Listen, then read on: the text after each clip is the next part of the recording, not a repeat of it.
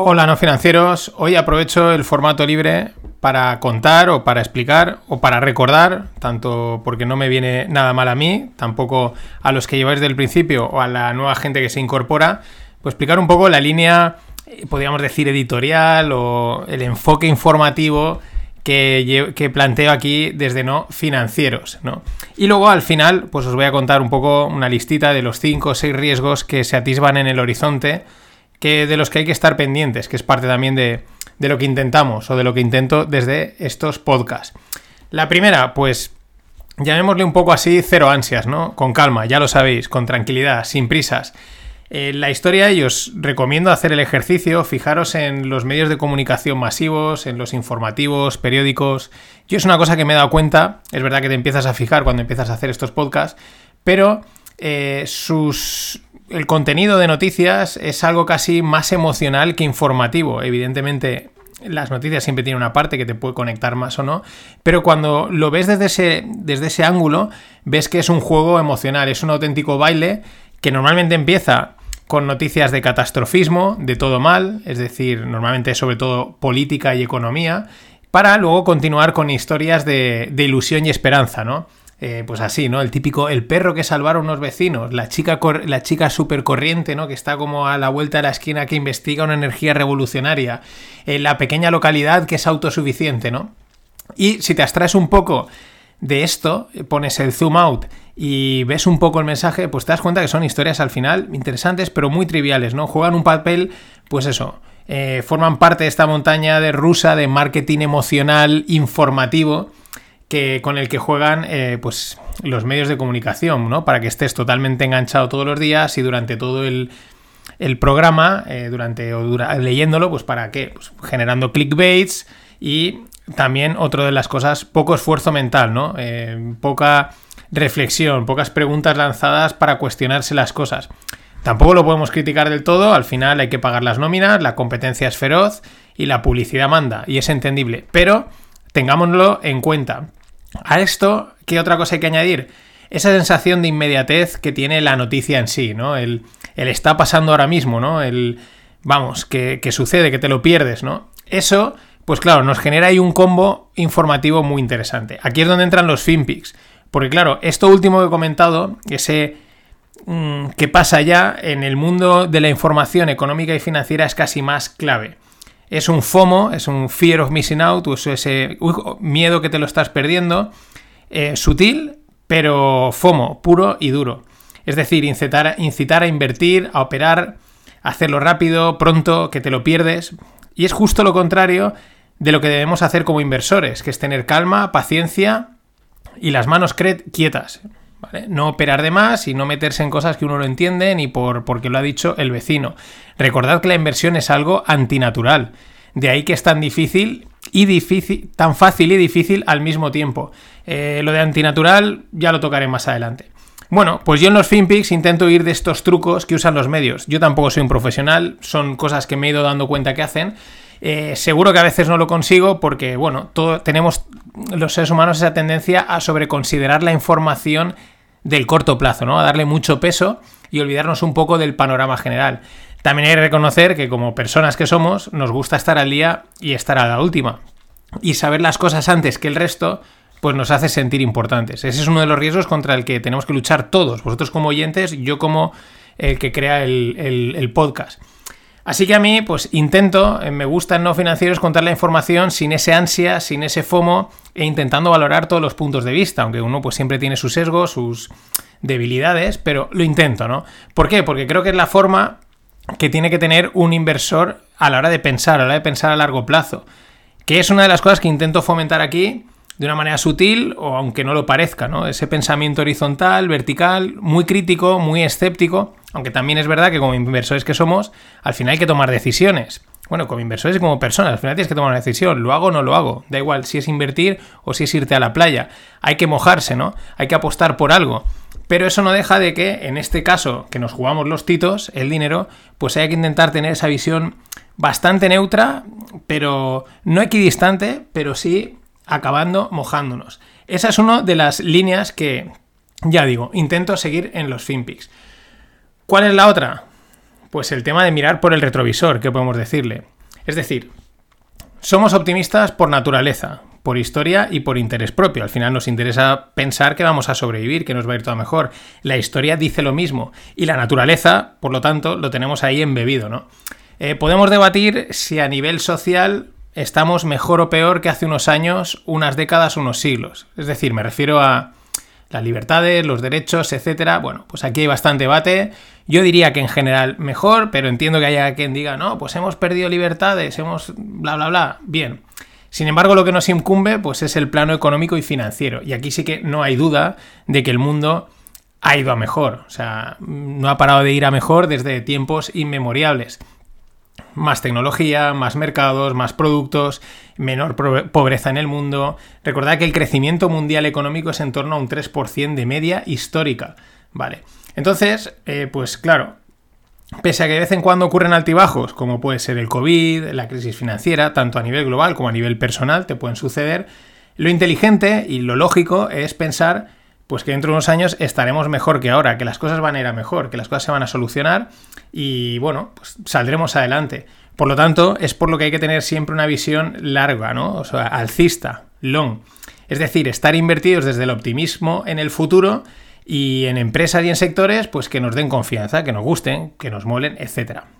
Vale, esto no quita que dejemos de mirar el retrovisor, es decir, tener un ojo en ese horizonte de los riesgos. Ya digo, no se trata de ser Nostradamus ni de jugar con la bola de cristal, porque acertar es muy difícil, pero tampoco creo que haya que ser ingenuos de pensar que aquí no pasa nada, ¿no? Y no mirar los riesgos y jaja y todo happy, ¿no? Eh, al final, a lo largo de nuestra idea inversora, que el objetivo es que sea muy larga y muy fructífera, pues bueno, mm, algunos golpes, algunos viajes mm, van a ser inevitables, nos los vamos a tener que comer, es parte del aprendizaje, es parte de que esto era así, pero oye, si alguno lo consigues proteger o incluso evitar, pues oye, te va a dar un salto bastante importante. Ya digo, Mm, no sin hacer market timing y no se trata de, pues bueno, de ser el adivino. Y aquí es donde entra el juego los finpicks y los sesgos. Lo digo porque recuerdo un mensaje que me enviaba un oyente de, bueno, de que a veces quizás las noticias sean como muy, no catastrofistas, pero sí, muy del plano de puede pasar esto, puede pasar esto, y que había que pensar en noticias más happy, más alegres, ¿no? Digo, bien, pero no es la línea porque las noticias happy y alegres ya no las sabemos, ya sabemos que va todo muy bien y eso es el trasfondo, pero lo, lo, digo, hay que estar atentos a cosas que puedan pasar. El ejemplo más claro lo viví con, los, con el COVID, estuvimos dos meses, ostras, esto los chinos, jaja, y, nadie, y digo yo mismo, dijimos, ostras, esto puede afectar a los mercados, ojo que puede pasar algo, no, no, jajaja, jiji, y luego todo de golpe. Eh, también hay que tener en cuenta un tema con las noticias estas, digamos, negativas, ¿no? De, lo que puede pasar, ¿no? La próxima crisis, etcétera. Bueno, eh, suenan inteligente, eh, es atractivo, genera mucho clic, mucha atención. Y bueno, pues por eso también lo veréis muy habitualmente en periódicos, en prensa, incluso en mucho podcast y tal, hablar de la próxima crisis, lo que viene, etcétera. Y ahí es donde está la delgada línea entre el juego de la información emocional de la que hablaba, ¿no? El jugar con meter miedo a la gente, o lo que yo intento que es esa mirada por el retrovisor, ¿no? Ese, bueno, mirar al horizonte y ver, bueno, puede pasar esto, puede estar, pero seguimos avanzando, ¿no? Ya digo, simplemente estar al tanto de los riesgos que se puedan atisbar en el horizonte, aunque a veces pues, podamos pecar un poco de catastrofistas. Aunque luego lo que suele pasar es que la mayoría de estos riesgos pues acaban en nada porque no se cumplen o porque el mercado los tiene totalmente descontados o vete tú a saber por qué. Y los riesgos de verdad, pues muchas veces eh, son los cisnes negros que no se pueden ni prever y de repente, ¡pum!, saltan y pues ahí estás. Repito, al final no se trata de adivinar ni de ir de listo, sino de estar al tanto de lo que sucede en el mundo. Si te tiene que pillar, si nos tiene que pillar, nos pillará pero al menos que, pues que sepamos por qué nos ha pillado, ¿no? Por dónde nos ha venido y no del, ah, es que esto solo sube, compra, buy the dip y todas estas tonterías que últimamente se, leen muchísimo. Así que esas, digamos, son las dos principales líneas, ¿no?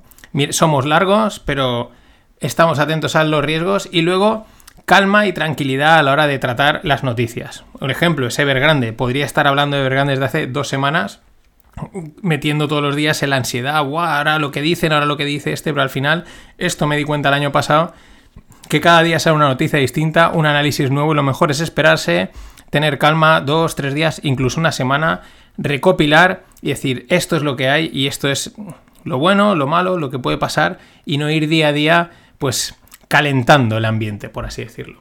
Y bueno, como os había dicho, pues vamos a ver los, los riesgos que se atisban o que se comentan, que ya sabéis que aquí hay mucho de, comentar, para este otoño.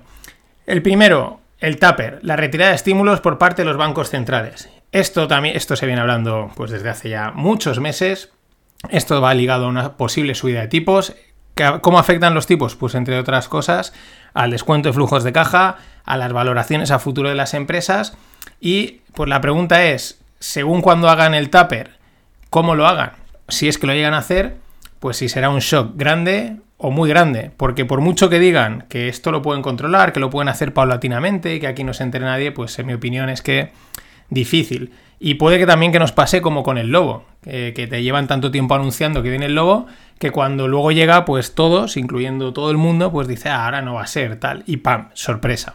Ese es uno de los riesgos que está tan comentado que quizás el riesgo es lo sobrecomentado que está.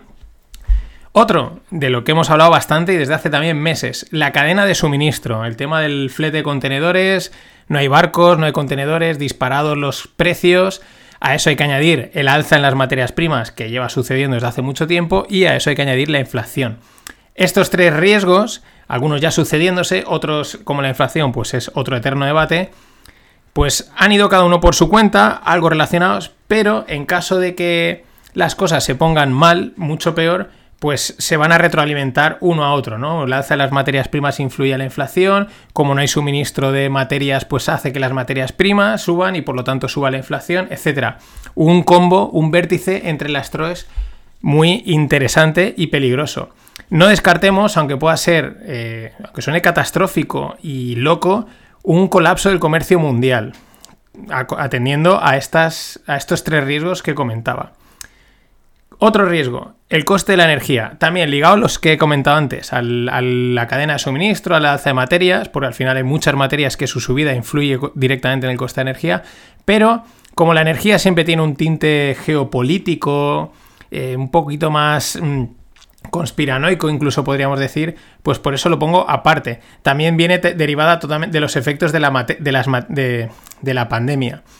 Eh, ¿Qué pasa? Con este y los otros tres que he comentado anteriormente, pues es el impacto a nivel industrial es importante y tanto, tanto desde el punto de que repercute directamente en la cuenta de resultados, o sea, eh, los beneficios bajan, las perspectivas de ganar más pasta y de tener mejores resultados también bajan y por lo tanto las valoraciones de las empresas deben de bajar. Si a eso le añadimos una subida de tipos de interés, pues también.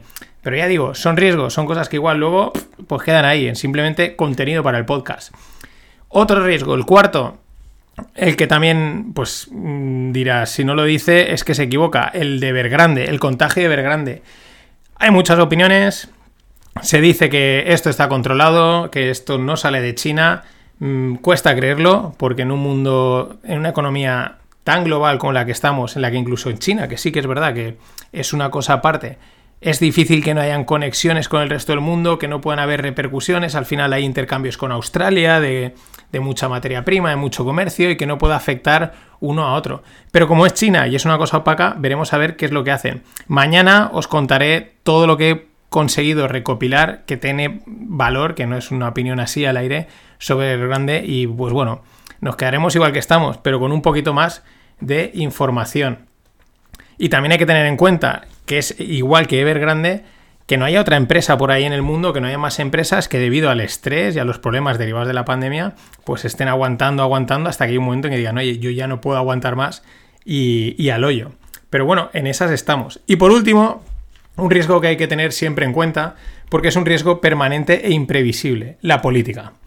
Eh, las ocurrencias, las salidas de pata y las propuestas de los políticos que muchas veces responden a sus intereses personales y de partido, a, lo que les rota. Y, puede salir, y pueden salir por cualquier lado y hacer un pifostio que te cagas. Es lo que hay.